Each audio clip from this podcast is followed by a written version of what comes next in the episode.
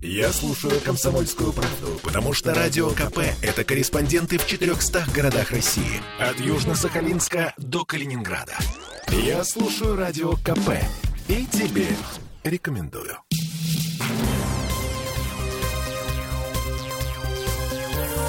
Темы дня.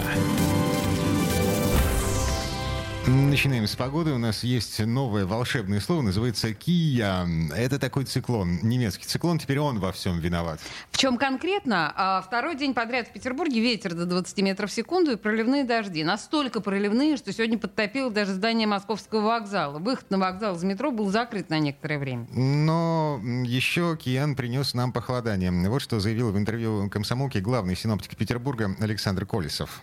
Сейчас влияние циклона, прохождение атмосферного фронта холодного, в котором будет уже более холодный воздух, как раз сейчас через Петербург проходит холодный фронт с интенсивными ливневыми дождями. Довольно быстро смещается, потом будут перерывы, но осадки до вечера еще сохранятся, потому что там следующий фронт, следующая линия с осадками. Так что сегодня еще будет э, много дождя.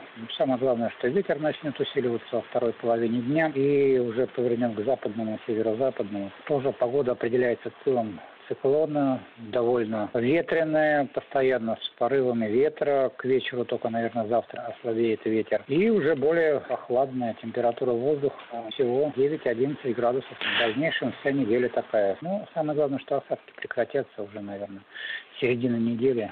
Но на сегодня в прогнозе почти 20% месячной нормы осадков. Это много.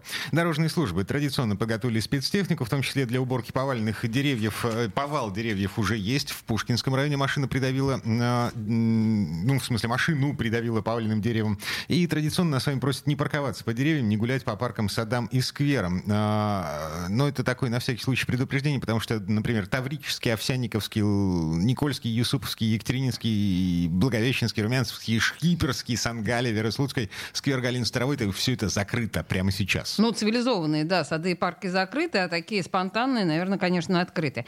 И про похолодание. Вы слышали, что завтра днем в Петербурге максимум плюс 12, и коммунальные службы начали давать тепло.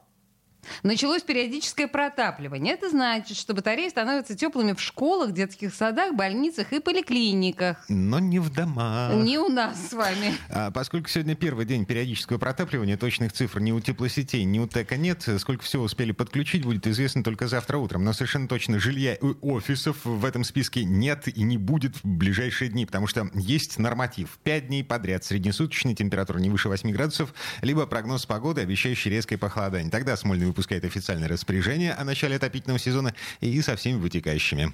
Так что включение тепла в домах сейчас досрочно до официального объявления войны – это вопрос к управляющим компаниям.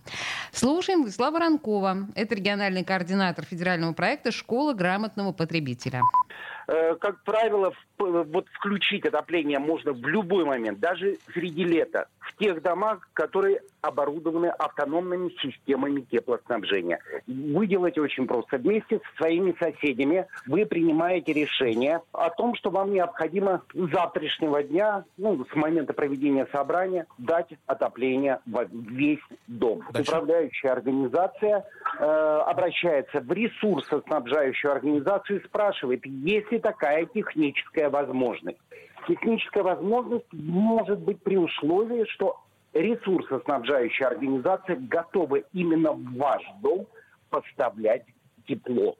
Ну, в общем, есть дома с автономными котельными, есть дома с так называемой замкнутой системой, где холодную воду подогревают всякими техническими ухищрениями в подвале. Э, там, в этих домах, отопление можно включить в любой момент. Но это э, новостройки. Дома построены по современным технологиям. Угу. А есть дома, и таких большинство в городе, в которые ведет труба СТЭЦ. Тупо. И в любом случае сейчас, если вам холодно, можно собрать инициативную группу жильцов и наехать на управляющую компанию. Ну, заодно и согрейтесь, по ходу дела. Кстати, Петербург занял 38 место в рейтинге регионов по доле расходов населения на жилищно-коммунальные услуги. А, есть цифры. Расходы среднестатистической семьи э, в нашем городе на ЖКУ в прошлом году составили 6634 рубля в месяц. Э, доля потребительских расходов 9,8%. Это на 0,2% меньше, чем годом ранее. То есть растет благосостояние россиян. То есть доля потребительских расходов, это значит, что 9,8 это от моего общего дохода, да? Я Да, да, трачу да, да, на да. услуги ЖКХ. Мгм. Мгм, поняла. Вот. И еще одна любопытная деталь. Э, Сегодня же стало известно о том, что э, есть проект постановления Комитета по благоустройству, согласно которому агро- окончание агротехнического периода предполагается отодвинуть на 11 ноября. Обычно все работы, э, вот это высаживание кустов, значит, пропалывание грядок в городе, а- они заканчиваются 15 октября. Но в Комблаге, судя по всему, что-то знают. В проекте постановления есть такая фраза «в связи с установившимися положительными значениями среднесуточной температуры воздуха». До 11 ноября. Агротехнические работы в Петербурге. Кошмар, до снега.